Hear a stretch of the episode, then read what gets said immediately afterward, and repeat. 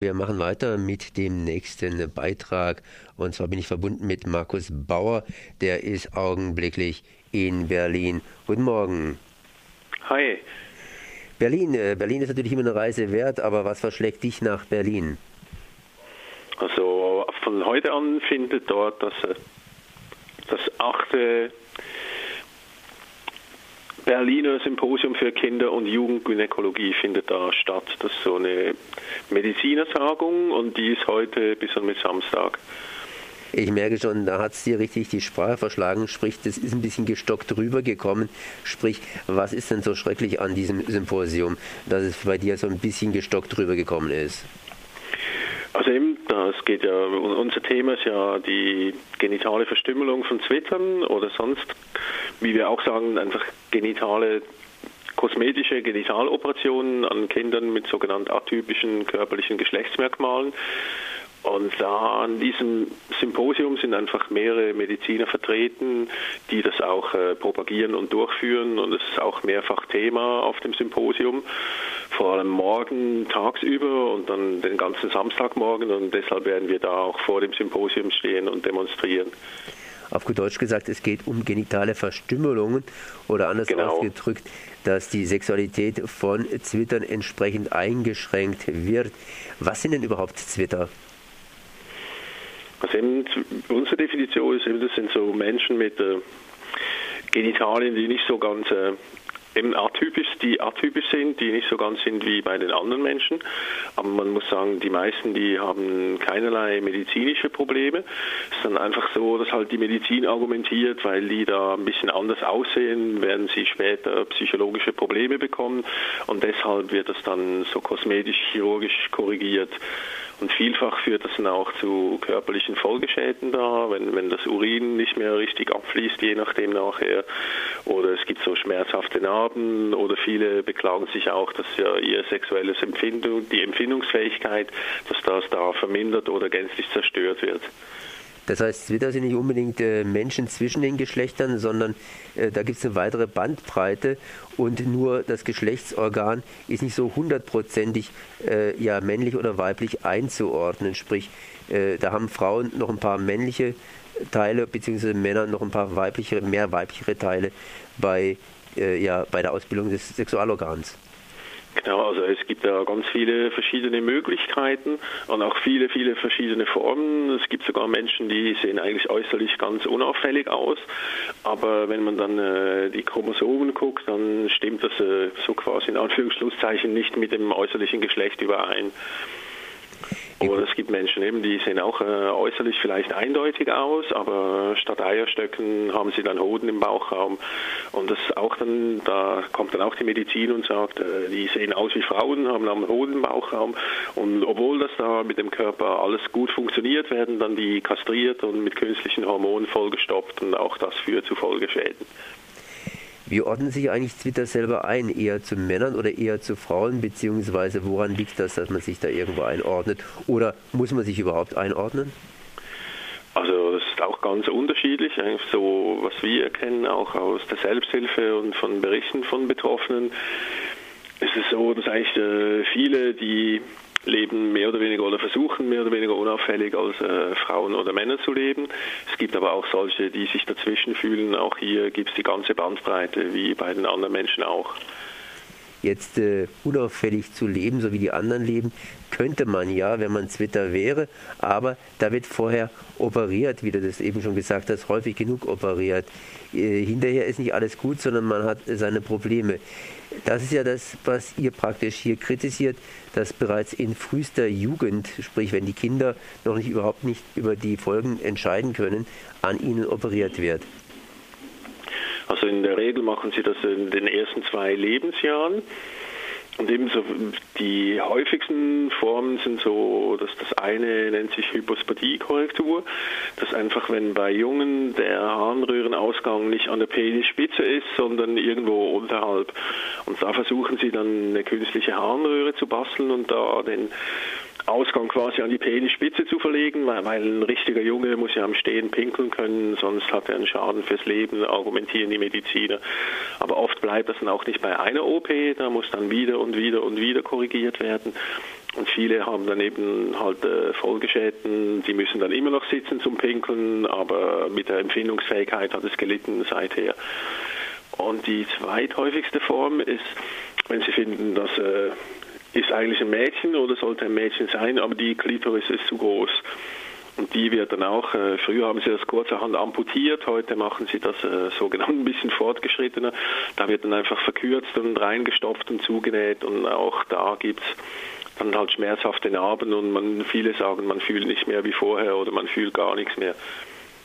Gibt es überhaupt äh, eurer Meinung nach hier positive Operationsformen, die man empfehlen könnte, wo man sagen müsste, okay, das muss in der Kindheit bereits gemacht werden oder könnte man das nicht alles hier machen, wenn das Kind inzwischen 18 Jahre, sprich erwachsen ist und entsprechend jetzt hier sich informieren konnte über die Folgen von solch einer ja, Operation.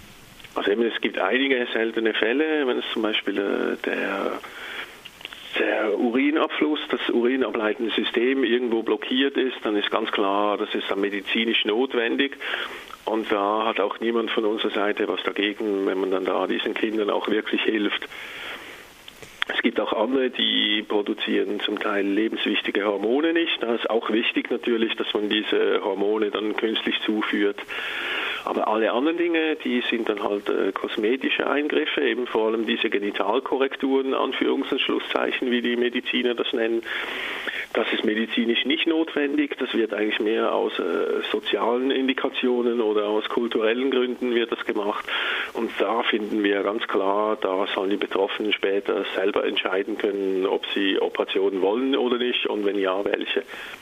Ihr von Zwischengeschlecht protestiert dagegen. Was macht ihr? Also wir machen eigentlich äh, seit sechs Jahren mittlerweile, machen wir einerseits Öffentlichkeitsarbeit und Proteste. Wir arbeiten aber auch mit Menschen zusammen, versuchen die zu unterstützen, die ihre erste verklagen. Christiane Völling war ja die erste, die hat da 100.000 Schadenersatz von ihrem Arzt einklagen können. Aber ein Problem ist auch halt da in diesem Zusammenhang, weil das wird ja meistens eben bei sehr kleinen Kindern gemacht und da ist dann alles schon längst verjährt bevor die überhaupt fähig sind zu realisieren, was da mit ihnen angestellt wurde. Deshalb ist auch eine eigentlich unsere Forderung.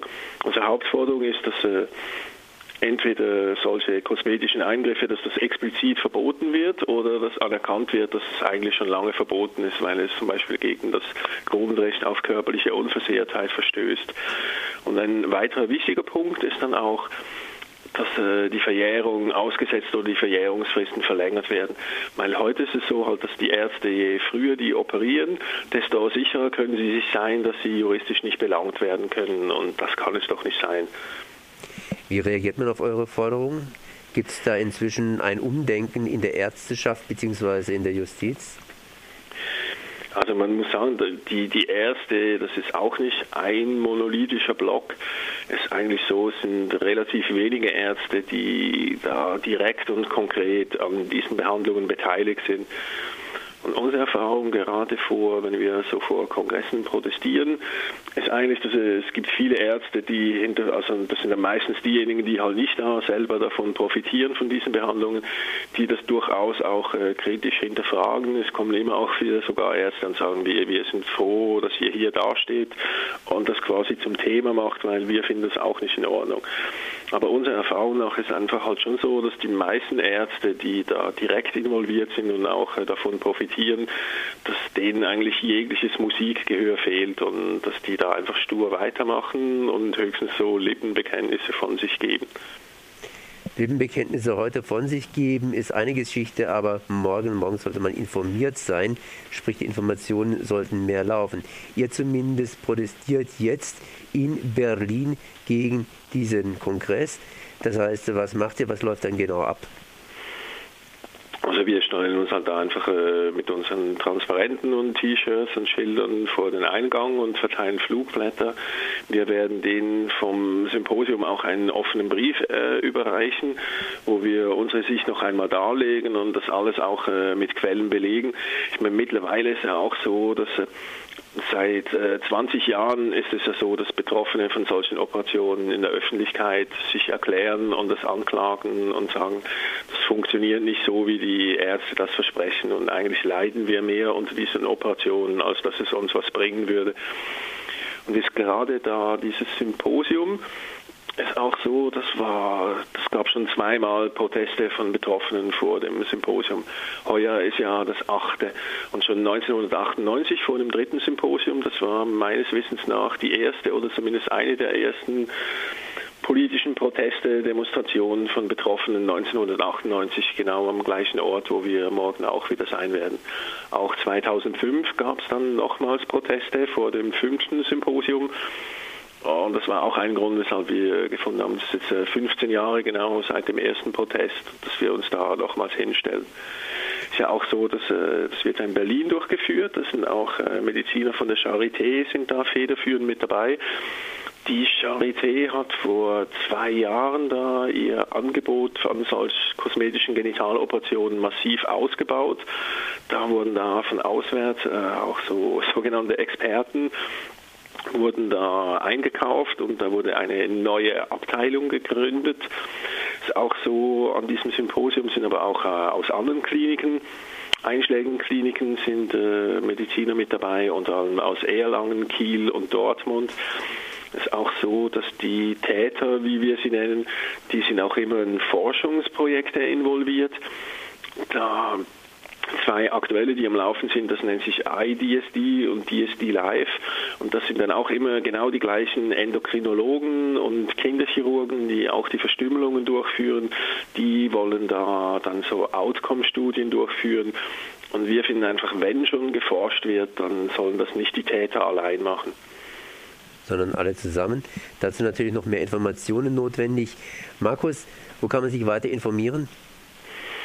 Also auf unserer Homepage zwischengeschlecht.org hat es eine ganze Menge Informationen jetzt auch speziell zu diesem Symposium. Und mittlerweile ist es auch so, dass die Kritik wird auch in der Öffentlichkeit oder sogar in der Politik kommt die da langsam an. Ein wichtiger Punkt war auch, dass da der UN-Sonderberichterstatter über Folter hat sich Anfangsjahr da sehr kritisch über diese Zwangsoperationen geäußert und das geht eigentlich wirklich in die Richtung, die wir für wichtig halten. Das war Markus Bauer zum 8. Berliner Symposium für Kinder- und Jugendgynäkologie und zwar zu den Protesten dagegen von Zwischengeschlecht. Ich danke mal für dieses Gespräch.